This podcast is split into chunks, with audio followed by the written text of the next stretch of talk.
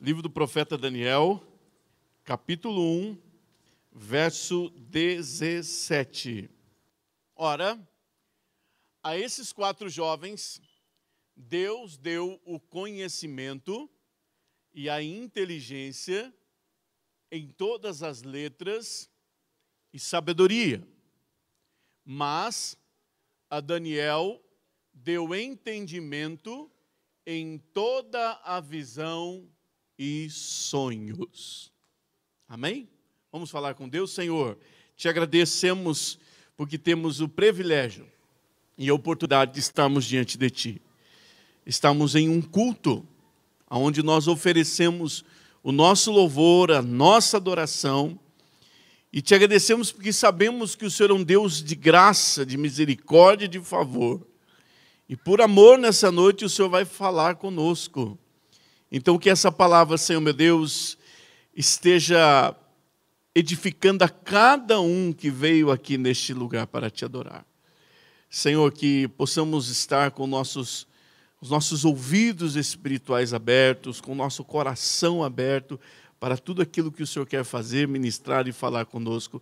Assim nós oramos, Pai Santo, em nome de Jesus. Amém. Nós estamos nossa terceira terça-feira, né, com algumas informações importantes de como nós vamos revolucionar a nossa célula. E nessa noite eu quero falar com você a respeito de como motivar os membros da nossa célula a servirem no reino. Ou seja, como fazer com que as pessoas, discípulos, né, que estão ali participando dessa célula, de alguma forma sejam motivados ou despertados a trabalhar, a de alguma forma né, realizar aquilo que o Senhor os chamou para fazer. E, e para isso, eu quero estar usando aqui o exemplo de Daniel, que não era um líder de célula, mas foi um bom líder de equipe e tem lições importantes para, para trazer para nós nessa noite. Então hoje ah, nós ouvimos de muitas pessoas, né, de alguns líderes de célula, a, a, a dificuldade de fazer com que as pessoas que fazem parte da célula estejam de alguma forma desenvolvendo o seu chamado, ou se envolvendo no crescimento ou na multiplicação daquela célula. Ou seja, trazendo resultados para a glória, para o reino de Deus. É, então, às vezes nós ouvimos pessoas questionando: o que, que eu faço, o que, que eu posso fazer, como é, que, como é que eu posso trabalhar para que essas pessoas despertem, acordem, queiram se envolver, porque o que às vezes acontece, a pessoa só vem na célula e ela vai embora e não muda nada. Ela não quer fazer nada. A gente chama para um desafio, as pessoas não, não querem se envolver. E uma das piores coisas que tem quando se trata de célula, é você trabalhar com pessoas desmotivadas, pessoas desanimadas, pessoas que de alguma forma você sabe que tem potencial, você sabe que poderiam estar realizando mais, mas as pessoas querem ficar sentadas, elas querem ficar com o braço cruzado. Elas não querem, não querem se dispor a fazer alguma coisa para que aquela célula seja diferente ou se transforme para melhor. Então, diante disso, eu quero trazer aqui, baseado na palavra de Deus, algumas lições importantes, se você quiser chamar de dicas também, não tem problema, né? Ensinamento, não tem problema, princípio, não tem problema, mas eu gostaria que você pegasse isso e colocasse em prática. E eu tenho certeza que tudo aquilo que você tem ouvido nesses dias especialmente hoje, se você colocar em prática, a sua célula vai trazer mais resultados, sim. Vai trazer mais frutos, sim. E, e a primeira lição que eu quero compartilhar com você é que Daniel, quando ele é trazido cativo é, da sua cidade natal, da sua nação natal, né, é, Judá, depois de Nabucodonosor ter tomado aquela nação, ter matado o seu rei e ter levado não só ele, mas centenas de milhares de outras pessoas para serem escravos na Babilônia. Uma coisa que nós aprendemos com Daniel e que nós devemos colocar em prática na nossa célula é que Daniel ele manteu, ele, ele, ele a unidade das pessoas que caminhavam com ele. Ele, manteu, ele, ele conseguiu manter a, a comunhão daquelas pessoas que caminhavam com ele. E principalmente aqueles outros três jovens, chamados Sadraque, Mesaque e Abidinego, que né, os nomes é, caldeus que foram colocados neles, esses jovens, eles permaneceram com Daniel todo o tempo de vida, ou seja, todo o tempo em que Daniel esteve em destaque, todo o tempo que Daniel de alguma forma foi usado por Deus naquela nação, esses três jovens participaram com ele, trabalharam com ele, desenvolveram o seu ministério, o seu chamado, as suas habilidades, os seus dons, junto com Daniel. Por quê? porque Daniel ele conseguiu manter a unidade. Quando eles chegam no palácio do rei, a Bíblia diz que o eunuco especial do rei chama-os e diz assim: Olha, vocês vão participar da mesa do rei, toda a comida que o rei come, vocês vão comer também, porque nós queremos ensinar a cultura dos caldeus a vocês, nós queremos ensinar a, a língua babilônica para vocês, nós queremos que vocês se vistam como nós, nós queremos que o nome de vocês seja transformado, por isso nós já falamos há pouco Ou seja, vocês vão ter tudo, tudo, tudo diferente a partir de hoje. E Daniel, sabendo que esse tipo de informação poderia de alguma forma fazer com que muitos se desviassem, como aconteceu, ele chama aqueles três jovens e ele faz com que eles permaneçam unidos.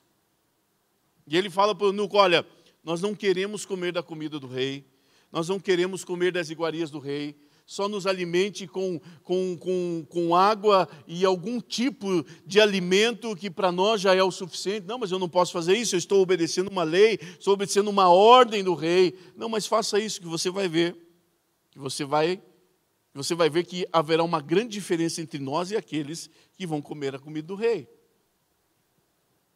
E a Bíblia diz que então aquele eunuco aceitou a sugestão de Daniel. Ou seja, manter a unidade. Manter a unidade é ter as pessoas perto. Manter a unidade é sempre abraçar. Manter a unidade é ter a confiança das pessoas que estão ao seu lado.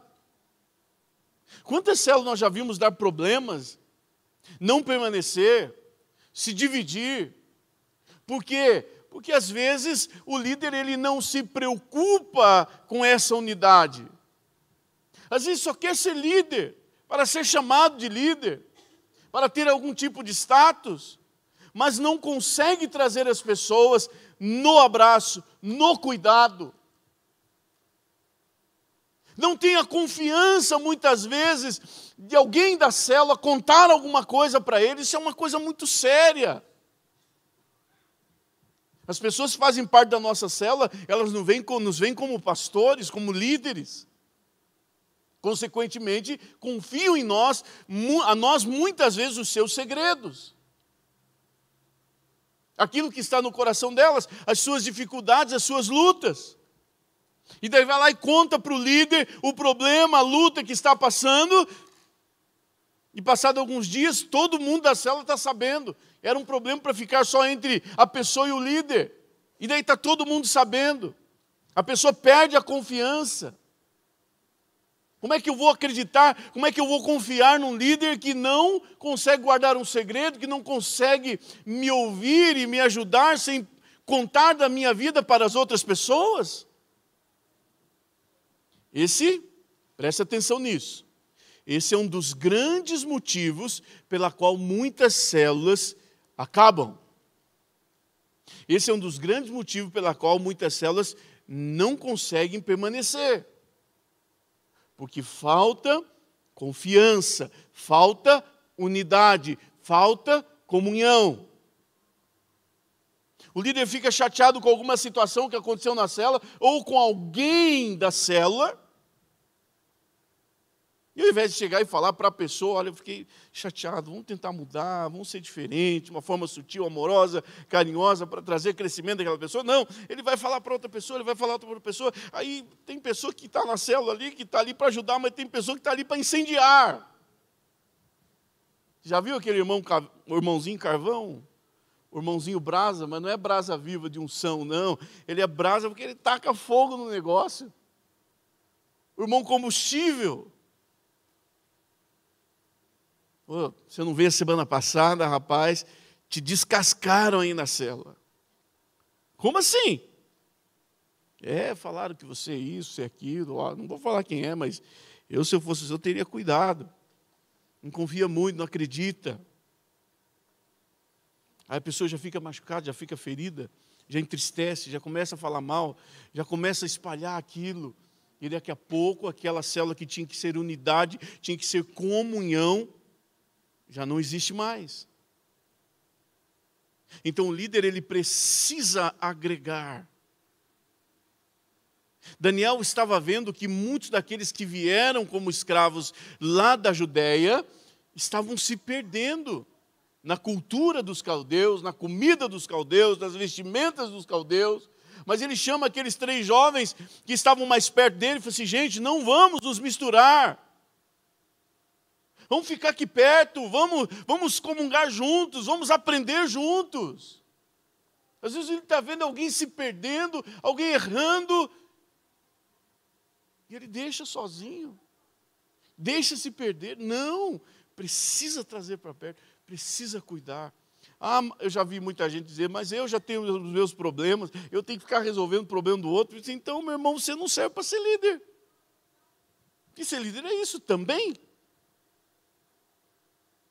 Ser líder muitas vezes é ajudar os outros a resolver os seus problemas, apesar de cada um ter o seu. Daniel estava num grande problema, ele era escravo. Chega como escravo depois da sua nação ter sido destruída por aquelas pessoas que agora queriam que ele vivesse como se nada tivesse acontecido. Ele tinha muitos problemas para resolver, mas ele procurou ajudar a resolver o problema dos outros. Vem aqui, meninos, vamos sentar aqui, vamos conversar. Não vamos nos misturar, não vamos nos misturar, não vamos, não vamos é, fazer nada de errado, nada que entristeça o coração do nosso Deus.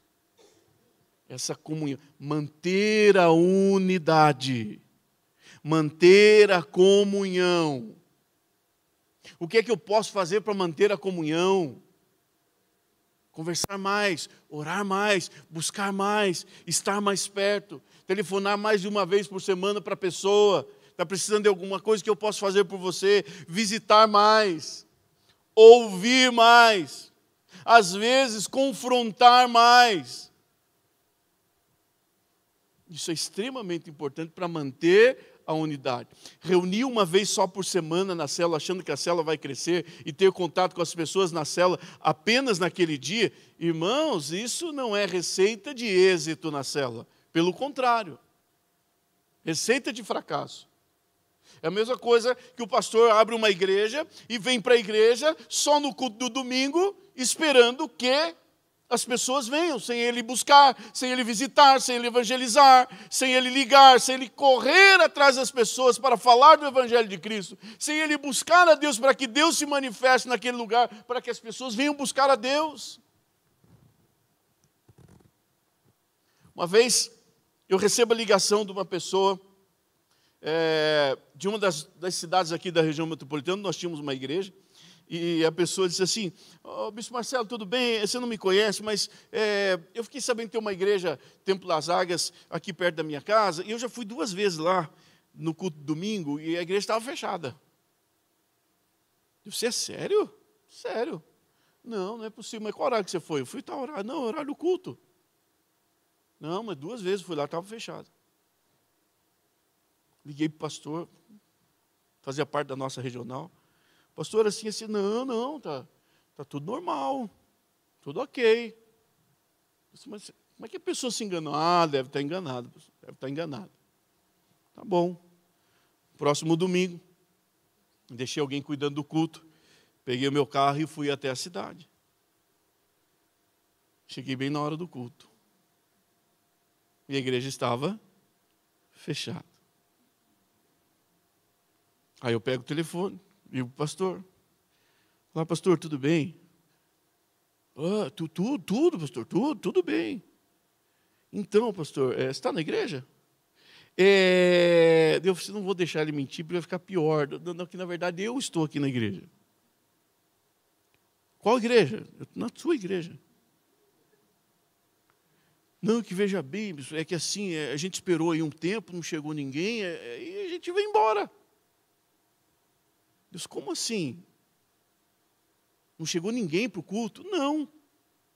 Mas quem estava no culto? Ah, eu e a esposa. Não, então você tinha alguém no culto.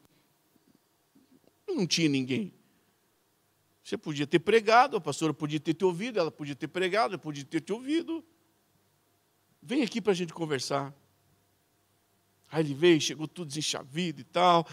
Eu disse, quantas, quantas vezes já aconteceu isso? Ah, pastor, na verdade, a gente está meio desanimado, né? Porque está meio difícil. Deu se aquele relatóriozinho de visita que a gente tinha feito, você conseguiu cumprir? Aquele objetivo de evangelismo conseguiu cumprir? Ou seja, a gente sempre estabelecia alguns, algumas metas para cada pastor para estar fazendo, aqueles pastores novos que estavam chegando. Não tinha feito. Não tinha como as coisas acontecerem. Meus queridos, se você só vir participar do culto esperando que as pessoas venham, possivelmente, se você não for o Billy Graham, não vai acontecer. Se você é o Billy Graham, você está aqui, as multidões virão. Mas se você não é ainda, as pessoas não virão, você vai ter que buscá-las. Aí eu contei a experiência do pastor Joaquim, muitos de vocês já conhecem, pastor Joaquim, já contei aqui, ele pregando né, num dia de chuva como esse, pensa num dia desse, gente, aquela chuvarada, igrejinha pequenininha aqui na Planta Boros, chegou no culto, aquele dia não tinha ninguém, ninguém tinha ido com ele, e ele abriu a igreja, não chegou ninguém, mas o pastor Joaquim não ficou esperando as pessoas chegarem para fazer o culto. Afinal do culto, afinal de contas, o culto é para alguém. O culto não é para as pessoas. O culto é para Deus. Então, se o culto é para Deus, eu vou oferecer algo para Ele, independente se tenho pessoas ou não. O pastor Joaquim abre o culto, canta uma música, canta duas, pega a Bíblia, vamos orar, vamos preparar a palavra, na esperança que alguém chegasse no meio do culto, que passasse a chuva, mas não passou a chuva. Então ele prega, muitos de vocês já sabem a história, e ele prega, ele prega, ele prega. E como ele sempre fazia, terminando a mensagem, ele faz o apelo, mas não tinha ninguém no culto. Ué, mas ele fez o apelo. E no momento que ele faz o apelo, era uma igreja bem simples, de madeira, aquelas, aqueles, aquelas né, aquelas estruturas antigas, né, que ficavam altas do chão. A hora que ele faz o apelo, uma pessoa sai debaixo da igreja, entra na igreja e fala assim: Eu, eu quero Jesus, eu quero Jesus, eu quero receber Jesus. Oh, mas onde é que você estava? De onde apareceu? Uma visagem, um fantasma. Não, eu estava escondendo da chuva, estava passando aqui, vi aqui essa parte de baixo, fui me esconder da chuva. E ouvi a palavra, ouvi todo o culto e recebi Jesus agora, minha vida vai ser diferente. A gente não entende, a gente não sabe. Então, eu vou deixar de fazer, vou deixar de fazer, porque as coisas não estão saindo do jeito que eu quero, do jeito que eu quero que aconteçam. Não, eu preciso fazer minha parte. Então, manter a unidade muitas vezes é ligar mais vezes, é mandar mais mensagens, é correr atrás. Ah, eu não fico correndo atrás. No crente novo tem que correr atrás, irmão. A gente não crê, às vezes não corre atrás dos crentes mais antigos, que olha, ainda tem que correr atrás, né? Nem dá vontade de correr, mas a gente tem que correr. Mas do, do mais novo tem que correr muito atrás. Tem que ir atrás. Aceitou Jesus semana passada, não veio no culto na outra semana, vamos lá. O melhor, naquela semana já tinha que ter ligado umas duas vezes, mandado mensagem, daí tudo bem, olha, espero você no culto, você não pode faltar. É, agora é o momento crucial da sua vida, o inimigo vai tentar te tirar daqui, vai tentar te afastar. Não, deixe de vir. E a pessoa vai entender que é alguém que quer unidade, comunhão. Foi isso que Daniel fez. Ele procurou ter essa comunhão. Segunda atitude que nós devemos, devemos ter, segunda lição que nós aprendemos com o nosso querido Daniel: ter metas.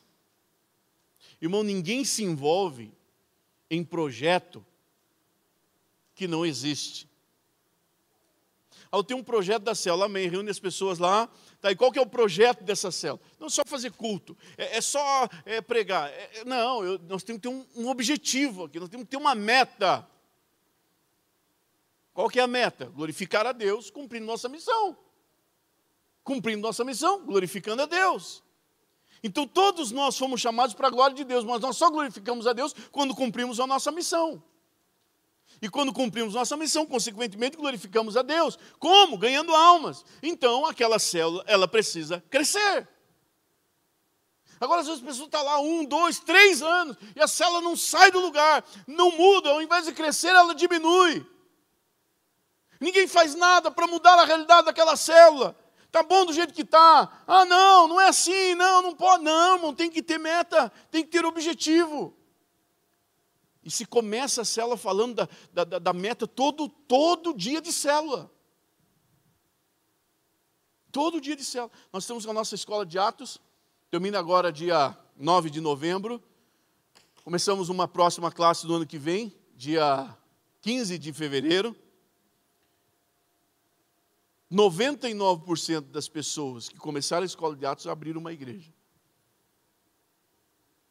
A única pessoa que não abriu ainda está esperando um tempo, mas já tem o lugar, já sabe o que fazer, já tem a condição e vai estar plantando uma igreja. Porque nós começávamos a nossa aula todos os dias dizendo: o objetivo dessa escola é preparar e formar plantadores de igreja. Se você não tem esse objetivo, se você não quer isso, se não está no seu coração, este não é o seu lugar. Tanto que começou mais pessoas. Tem gente que já parou na segunda, na terceira, na quarta, na quinta semana, mas a maioria continuou. E todos que continuaram tiveram um objetivo, tiveram um plano. Sabiam que havia uma meta. Boa noite, irmãos. Paz seja convosco. Faz tudo o que tem que fazer, gente. O objetivo dessa célula é glorificar a Jesus Cristo, ganhar almas, pregar o Evangelho. O objetivo dessa célula é crescer. O objetivo dessa célula é multiplicar. Se tiver data, nós queremos multiplicar dia 15 de novembro. Então nós estamos trabalhando por isso. O objetivo dessa célula é batizar pessoas. O objetivo dessa célula é trazer edificação para você. Opa, a pessoa já sabe. Então essa célula sabe para onde quer ir. É, gente, veja bem, a gente está começando a cela, estamos fazendo a cela, às vezes o povo vem, às vezes o povo não vem, mas a gente vai fazendo, né, gente? Vamos ver o que, que vai dar. Eu já vi gente falando isso. Ah, vamos ver o que, que vai dar. Vamos ver onde a gente vai chegar. Não vai chegar a lugar nenhum, porque não sabe o que, que é. Daniel chega para o eunuco e fala assim: Olha, nós não queremos esse alimento, nós não queremos nos misturar. Não, mas eu não posso fazer isso, então nos dá dez dias. Dez dias e você vai ver o resultado. Ele sabia o que queria. Dez dias, se esse alimento que nós vamos comer não nos deixar melhor do que aqueles que vão comer o alimento do rei, você pode mudar tudo. Sabia o que queria. Irmão, gente que vai se envolver na tua célula são pessoas que vão ver você sabendo onde você quer chegar. Que as pessoas observam. Tem gente que não fala. Ah, mas o pessoal não fala nada. Tem gente que nunca vai falar para você, mas ele vai pensar. E daqui um dia ele vai embora. Cada um tem o seu jeito. Cada um tem o seu jeito, tem o seu temperamento. Tem gente que já fala mais, tem gente que não fala, que fala menos, tem gente que não fala nada, ele só observa e só anota. E uma hora ele desiste. Então as pessoas elas querem fazer parte de algo que verdadeiramente tem um objetivo. As pessoas vão querer fazer parte de algo que verdadeiramente tem o objetivo de acontecer, não utopia. Não utopia. Que tem muita utopia. Vou abrindo parênteses rapidamente aqui. Irmãos, o comunismo é uma utopia. O que é o comunismo? O comunismo é o poder do povo para o povo. Quem governa é o povo todo mundo tem direitos iguais, justiça social para todo mundo e todo mundo vai governar. A realidade, os cinco únicos países comunistas do mundo hoje têm ditadores. e não são governados pelo comunismo, são governados por partidos comunistas, com visão comunista, mas nenhum deles é, é comunista. Socialismo é a implantação do futuro comunismo. O comunismo nunca existiu na face da terra e nunca vai existir, porque é uma utopia, algo impossível de acontecer. Então tem gente, irmãos, que às vezes ele até faz um alvo, mas é uma utopia. Irmãos, nós esperamos ter um alvo aqui nessa célula, de ter o anjo Gabriel um dia trazendo a mensagem para nós aqui. É uma utopia. Não vai acontecer. Nós esperamos em um ano multiplicar 365 vezes, uma utopia. Não, irmão, faz um alvo, uma meta, um objetivo palpável, que a condição de realizar. Mas faz. O problema é não saber para onde está indo. A igreja de Templo das Águias tem uma visão muito clara. A gente fala isso em todos os cultos seja numa mensagem, seja no momento da oferta, as pessoas que chegam aqui, elas sabem qual é a visão da igreja. Quando fala aqui de oferta, irmãos, nós vamos ofertar porque nós estamos com uma igreja lá no Haiti, nós estamos abrir uma igreja em tal lugar, estamos abrindo, abrimos outra igreja alguns meses atrás em tal lugar. Ou seja, quem está aí no banco, quem está ouvindo, você, opa, já entendi, já peguei. Essa igreja é uma igreja missionária, uma igreja que planta igrejas. Nós, como pastores, muitas vezes, igrejas menores, as pessoas, quando chegavam nos visitar, no final do culto, as pessoas sempre vinham perguntar: Ei, qual que é a visão da igreja? Qual que é o propósito da igreja? Irmão, ninguém quer fazer parte de algo que não sabe o que vai fazer no outro dia. Ó, oh, pastor, acho que a gente podia fazer um culto assim diferente semana que vem. Ah, verdade, podia fazer. Não, não, irmão. Aqui nós já temos uma programação, nós sabemos o que nós queremos fazer. A igreja tem uma visão, a célula já tem uma visão. Não que a gente não pode aceitar a visão ou a ideia de, de ninguém, não, de maneira nenhuma. Se tem unidade, nós vamos ouvir. Mas nós já sabemos onde nós queremos chegar. A tua, a tua ideia vai ajudar nós a alcançarmos o nosso objetivo? Sim, então bora. Ah, não, não vai. Então, irmão, deixamos para a próxima. Ano que vem a gente conversa. Ou semana que vem a gente conversa. Saber onde quer chegar. Eu já falei e falo isso muitas vezes. Você já tem meta? Quantas pessoas você quer ganhar por mês? Se você não desafiar as pessoas, se você não falar, também não adianta fazer meta e nunca mais falar, irmãos.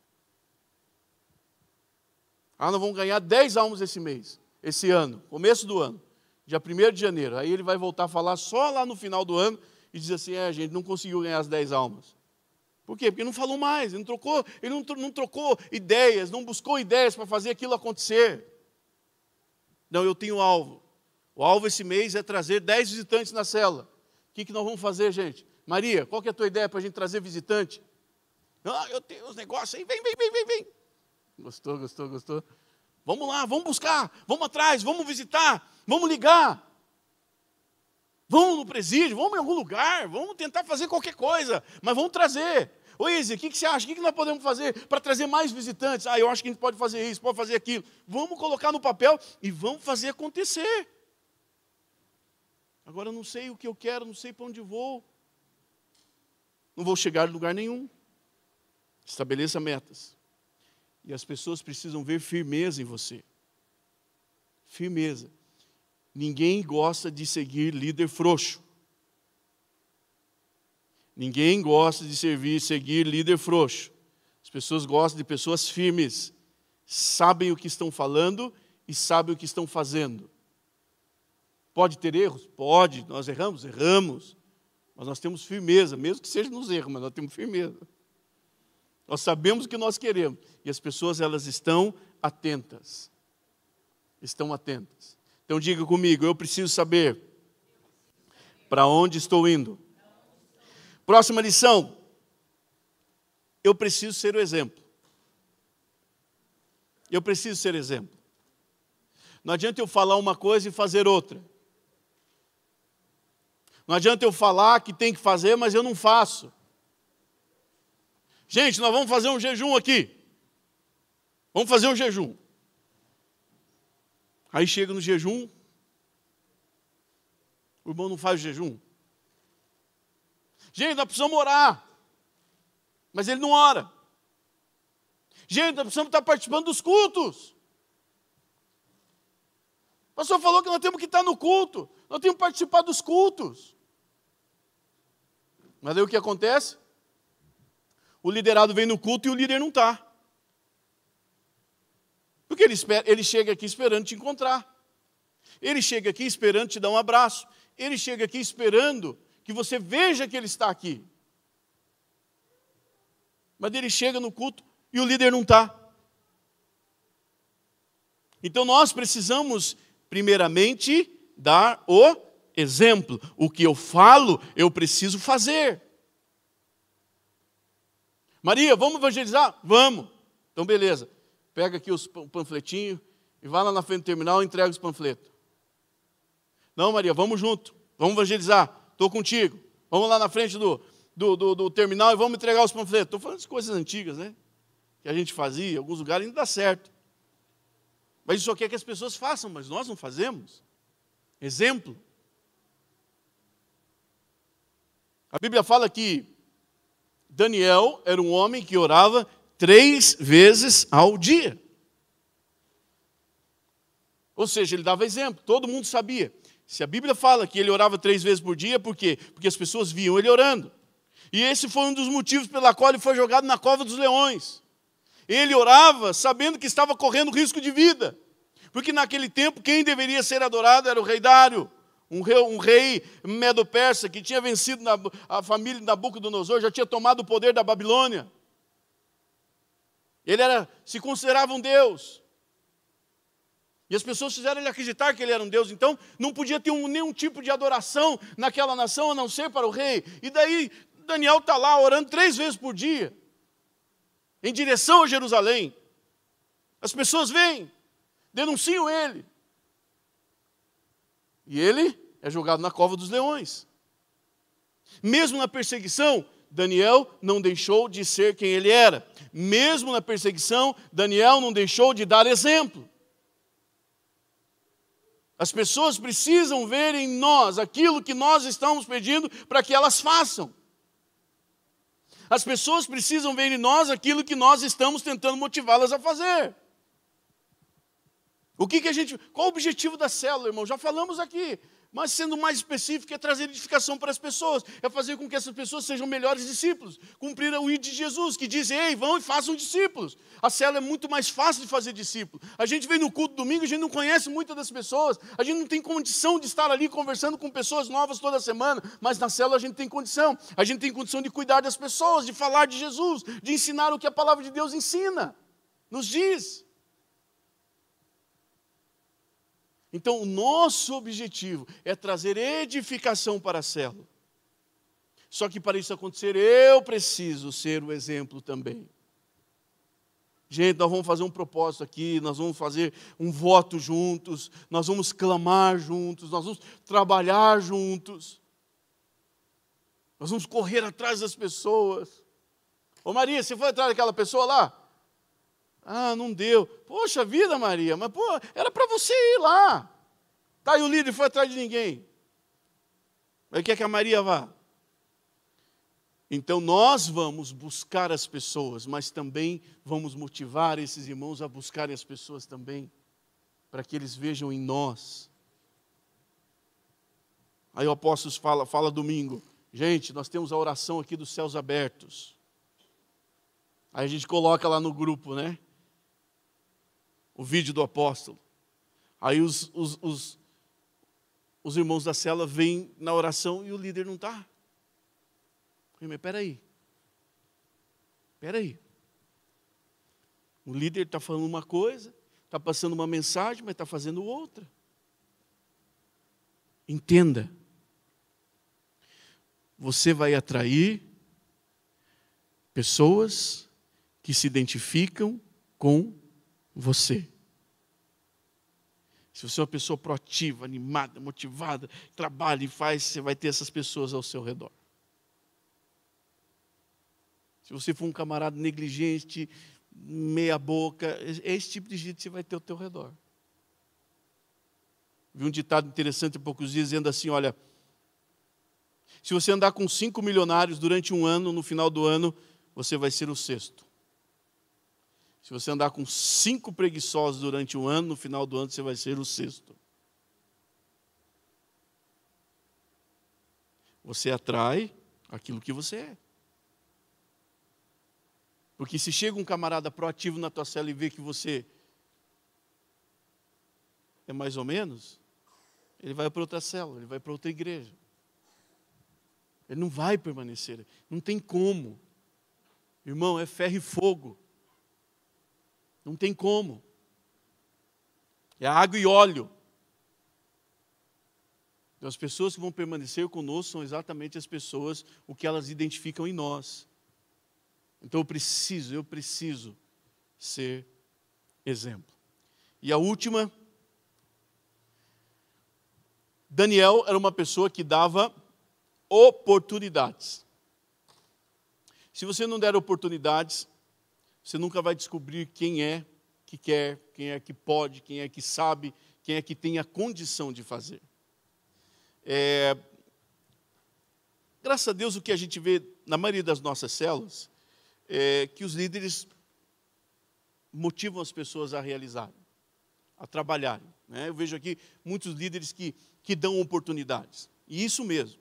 Se você não dá, irmão, comece a dar. Porque o que traz crescimento é isso. Uma pessoa só vai aprender a pregar pregando. Ah, mas veja bem, é, vou colocar a pessoa que não sabe pregar na célula. Mas você está ali para discipulá-la.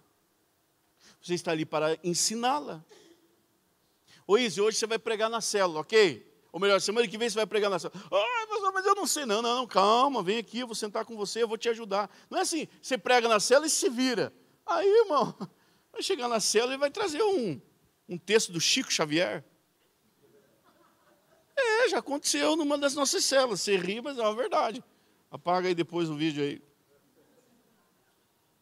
É. A irmã foi fazer uma reflexão e trouxe a mensagem do Chico Xavier. Só faltou falar Chico Xavier. Para ela, era uma mensagem de esperança, uma mensagem de paz, mensagem boa de amor ao próximo.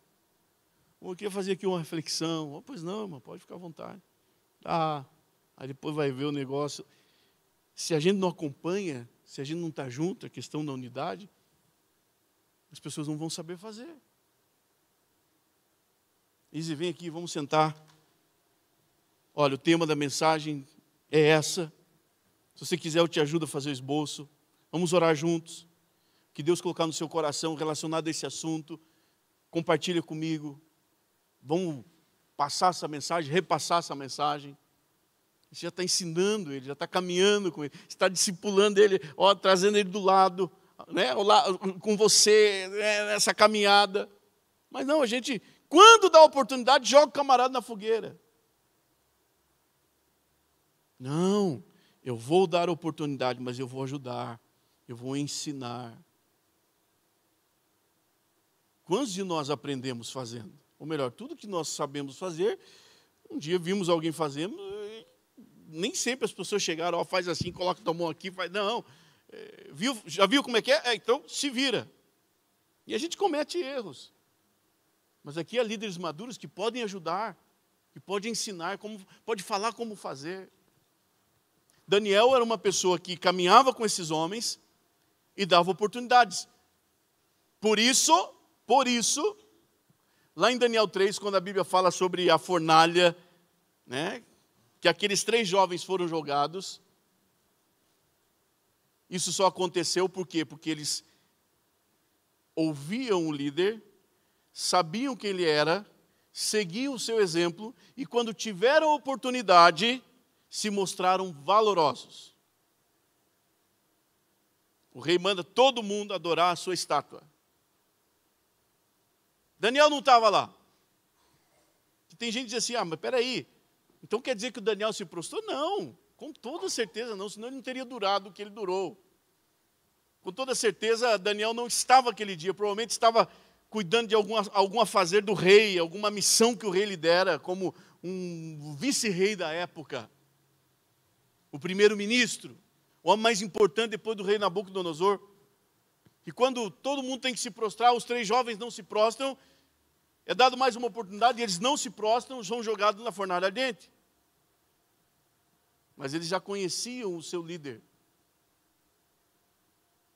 Então eles agora aproveitam a grande oportunidade que Deus deu a eles de honrar a Deus, assim como Daniel já tinha feito muitas vezes. Já tinham visto Daniel passar muito perrengue, muita luta, muita dificuldade, ser perseguido. E ele não desistiu, não desanimou. Eu fico imaginando, uma conjectura minha, eu fico imaginando ali Sadraque, Mesaque e Abednego, claro, o, primeiro, principal objetivo é honrar a Deus, é glorificar a Deus. Não vamos nos prostrar, prostrar diante de uma estátua, ainda mais de um homem. Não faremos isso. Nós só adoramos a Deus, só nos prostramos diante de Deus. Queria honrar a Deus, mas eu fico imaginando um comentando com o outro: rapaz, quando Daniel chegar e ficar sabendo disso, meu pai do céu, não vão ter uma moral com esse homem. Imagine só. E eu imagino que quando Daniel chega e fica sabendo da história, a moral que esses meninos ficam com ele. Ou seja, foi, ou seja, foi dada uma oportunidade. Dê oportunidades. Acredite nas pessoas. Você não sabe, mas pode ter um Graham na tua cela, irmão. Pode ter um Benerim na tua cela. Ah, mas daí vai crescer, vai ter mais moral que eu. Irmão, pode ter certeza. Se você estiver fazendo a coisa certa, Deus nunca vai permitir isso na sua vida. Porque quando alguém que é seu liderado cresce, você também cresce. Eu lembro um professor da universidade, um dia chega na, escola, na, na, na sala de aula e diz assim: gente, fui, uma, é, fui fui mandado embora do meu trabalho. Sério, professor, eu trabalho numa empresa muito boa. Sério, professor, por quê? Você acredita que um aluno tomou meu lugar? Ah, não, não acredito. É, tomou meu lugar. Mas como assim? Que cara isso, que cara aquilo? Lembro que todo mundo na sala ficou xingando o camarada. Dizia, peraí, calma. Calma. Eles mandaram embora porque eu tive a oportunidade de entrar numa outra empresa, num cargo muito melhor, uma oportunidade muito melhor, com um salário muito melhor. E como eu tinha preparado muito bem o meu aluno, então ele ficou no meu lugar. Ô oh, professor, que susto, por que você não falou? E um ímpio. E ele trouxe a lição, nunca mais esqueci, quase mais de 20 anos. Ele falou assim: nunca tenha medo de dar oportunidade às pessoas, ensinar as pessoas. Nunca. Porque quando você faz bem feito, se alguém que está abaixo de você cresce, você também cresce. Você tem que ter medo quando você é negligente. Aí alguém vai crescer e você vai cair. Mas quando você tem vida com Deus, tem vida de oração, você tem fidelidade, você trabalha bem, você faz tudo o que é possível, irmão, isso nunca, Deus nunca vai permitir que isso aconteça. Porque Deus sempre vai estar do lado certo. Deus não é Deus de confusão, Deus não é Deus de divisão. Se há divisão é porque em algum momento, em, algum, em alguma hora, nós deixamos por desejar. Então, invista, apoie, ensine, dê oportunidade. Falando, você vai orar hoje pela oferta, não sei, então vamos escrever aqui uma oração na oferta, nem que você leia. Eu lembro um obreiro nosso, hoje já é pastor, mas eu lembro que a primeira vez que ele pregou na igreja, o apóstolo deixou ele pregar numa quinta-feira. Gente, ele veio com esboço assim e tal, colocou no púlpito aquele monte de folha, e nós pensamos, nossa, o camarada vai voar hoje. E ele começou a mensagem, começou a mensagem, começou a mensagem. Irmão, cinco minutos ele já tinha lido todas as dez folhas. Cinco minutos, de tão rápido que ele pregou. E terminou. Então, irmãos, Deus abençoe. Obrigado, apóstolo Sérgio, pela oportunidade. Deus abençoe. Cinco minutos. O apóstolo teve que quase pregar de novo, porque né, o culto estava ainda na metade. Mas é uma oportunidade. Hoje, esse obreiro é um pastor de uma das nossas igrejas. Mas se não tivesse dado oportunidade para ele, se não tivesse dado tempo, se não tivesse dado a palavra para ele, será que ele seria hoje quem ele é? Quantas pessoas que nós já perdemos por não dar oportunidade. Pessoas que hoje estão voando. Né? Tem um pastor de Curitiba, uma grande igreja. Né? Ele era pastor auxiliar de uma igrejinha pequena. E o pastor não dava muita oportunidade para ele. Não dava. Um dia ele chegou, pastor, não quero ser rebelde contigo, não quero ter problema contigo, eu, mas eu estou saindo. Não, mas veja bem, não, é, Deus me deu a visão, e assim, assim, assado. E irmão saiu voando. Não só um, tem vários.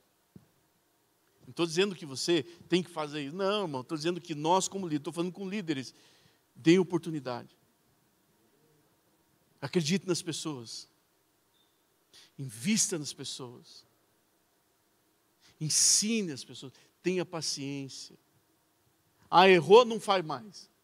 Ixi, gente, fosse assim, não estava perdido. Quantas vezes eu já errei? Já falei que, que eu dei um apagão na oração do Pai Nosso no velório.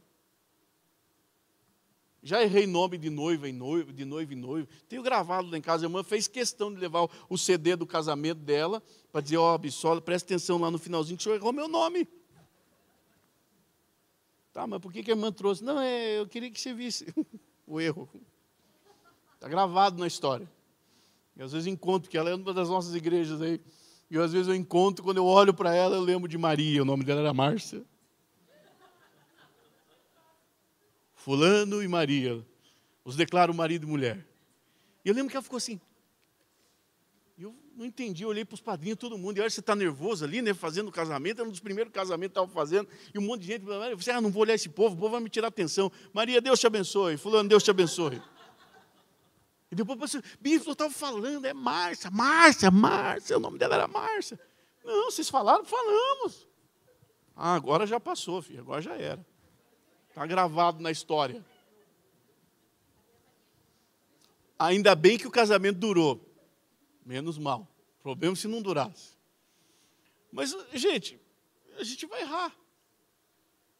Mas agora eu vou perder o meu ministério, vou tirar a igreja de mim porque eu errei o nome do, da irmã no casamento. Claro que existem erros pontuais. Cada situação, cada caso é um caso. Mas muitas vezes as pessoas vão errar conosco, mas nós não podemos deixar de acreditar. Quando nós colocarmos em prática, nós teríamos muitos outros princípios aqui, mas nosso horário não, não permite, muitos outros princípios de exemplos na vida Daniel que nós poderíamos colocar em prática na nossa célula e nós teríamos com toda certeza pessoas que fazem parte da nossa célula agregando, estando mais disponíveis a estar trabalhando pelo reino. Essa aqui é por minha conta, tá, gente? E a gente já vai encerrar. Motive com palavras. Motive com palavras. Há poder nas nossas palavras.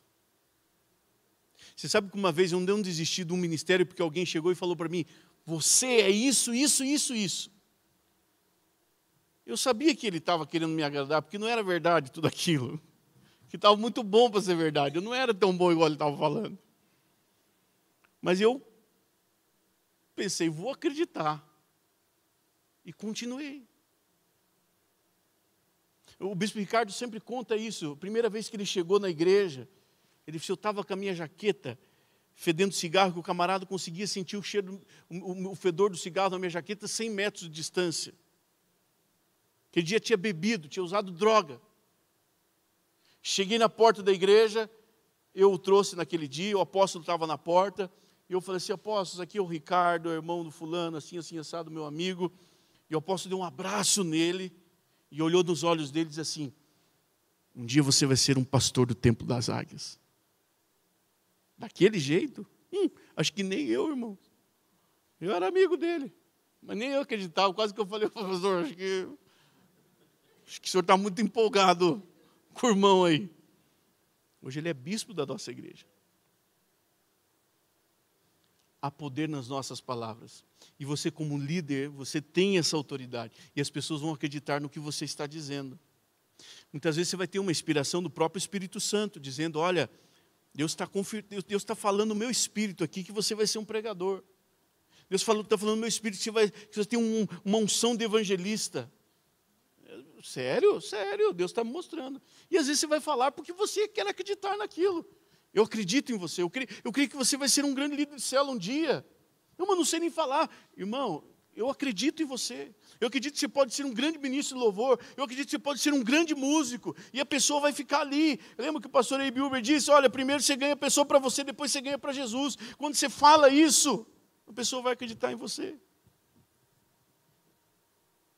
Um dia eu fui na igreja do meu irmão e cheguei lá, veio um rapaz grande assim, né, um metro e noventa de altura. Né? Saiu lá do lugar onde ele estava, mais ou menos do tamanho do, do Zé aqui, Easy. E ele veio lá do lugar dele, do meio da igreja, eu estava chegando na porta, ele veio. Peraí, gente, peraí, deixa eu te dar um abraço. Eu não sabia quem era, fiquei olhando, ver se às vezes era alguém que eu já conhecia. Ele me deu um abraço e falou assim: Ah, eu queria muito te conhecer, você é irmão do meu pastor, eu queria muito te conhecer. Eu sou, oh, que bom, que bom. Feliz de te conhecer também. Rapaz, você sabe quando eu entrei aqui, eu estava eu tava arrebentado, eu estava moído, a minha vida estava destruída. Aí teu irmão olha para mim lá do púlpito e diz assim: Você é um lindão. No caso ali, ele não estava falando tão verdade, porque não era tão lindão, né? Mas ele motivou. Ele falou assim: a partir daquele dia, nunca mais saí dessa igreja. E agora eu estou aqui, estou trabalhando, olha aqui, estou com o crachá, estou trabalhando aqui na porta, estou envolvido e já sou líder de célula. Uma palavra uma palavra. Às vezes nós ficamos retendo uma palavra que pode mudar a vida de uma pessoa e ficamos falando um monte de palavra que pode destruir a vida das pessoas. Elogie mais, motive mais, abençoe mais, declare mais bênçãos. Ei, eu sei que você é capaz. Eu sei que você tem condição você é uma pessoa especial, de fato é mesmo, todos nós somos especiais diante de Deus. Você não está falando mentira. Fale de todo o teu coração. E você vai ver que você terá pessoas ao seu lado e pessoas que vão comprar a causa, vão vestir a camisa daquela célula, vão vestir a camisa da sua igreja, vão vestir a camisa do reino, mas primeiro você ganhou para você, depois já conheceu Jesus, mas por causa de você. E é isso que vai fazer a diferença. Amém, gente? Então guarde isso no seu coração. Eu quero que, se possível, você se coloque em pé. O Dene primeiro, por gentileza. Ah, desculpa, Dene, você não está podendo, perdão. É, eu quero orar com você. Quero orar com você. E nós vamos interceder pela nossa célula ao Senhor, pedindo para que o Senhor nos dê essas qualidades e muitas outras. Quem sabe o Espírito Santo falou o seu coração, que não foi falado aqui. Que o Espírito Santo tem esse poder. No meio das entrelinhas, ele falar algo que às vezes não foi nem falado no púlpito, mas ele ministra. Através de um pensamento, ele fala. Quem sabe é algo que não foi colocado aqui, mas o Espírito Santo falou para você que você precisa fazer como líder. E essa é a mensagem mais importante. Você receber isso aí, irmão, faça. Porque é dele. Então, Senhor, me capacita, me ensina, me ajuda, me dá direção, me dá sabedoria, me dá graça para que eu possa cuidar bem dessas pessoas que o Senhor colocou na minha mão. Eu preciso ser aquele carregador da maca. Lembra aqueles que levaram aquele jovem até o telhado e colocar diante de Jesus? Eu preciso ser esse camarada. Quando você pensar como líder de célula, pense que você é um daqueles que levou aquele homem para ser curado. É você que leva as pessoas até Jesus. Se você desistir, se você ficar desanimado, as pessoas não irão até Jesus. Ah, mas eu já estou salvo, aí ainda estão pensando só em nós. Tem muita gente que precisa conhecer Jesus. E a célula é a maca. Vamos orar? Senhor, te agradecemos por essa oportunidade, te agradecemos pela tua palavra. Te agradecemos aqui, Senhor meu Deus, pelos exemplos que o Senhor nos deu, que nós podemos colocar em prática, Senhor, e ver resultados que vão glorificar o Teu nome, que vão te honrar, e principalmente vão despertar homens e mulheres, Senhor meu Deus, para servirem no Teu reino, para serem membros ativos da Sua igreja, para serem aqueles que, Senhor meu Deus, vão cumprir o Teu chamado de fazerem novos discípulos, serão aqueles que abrirão as suas bocas e pregarão o Teu evangelho, não ficarão de braço cruzado na cela apenas recebendo, não ficarão quietos, Senhor meu Deus, apenas ouvindo, mas serão aqueles que terão uma atitude, uma postura, que vão se levantar e vão se expor, e vão pregar, e vão falar, e essa cela vai crescer, e nós, como líderes, vamos ser edificados, o teu nome vai ser glorificado, e vidas vão ser salvas e transformadas. Nos ajuda, Senhor. Como falamos há pouco, o teu espírito tem esse poder. Eu tenho certeza que algo novo o Senhor trouxe. Quem sabe algo diferente do que foi falado, o Senhor ministrou o coração dos teus filhos, ou vai continuar ministrando nas próximas horas. Mas que venhamos tudo aquilo que ouvimos e aprendemos e recebemos do Senhor, que venhamos colocar em prática. E assim vemos, Senhor, de fato, os frutos, os frutos que o Senhor tem para as nossas vidas, para as nossas células, para as nossas famílias. Senhor, capacita cada um de nós. Que teu Espírito nos guie e que venhamos influenciar, não apenas com palavras, mas também com exemplos, as pessoas que estão caminhando conosco. É o que nós oramos e agradecemos no nome de Jesus. Amém.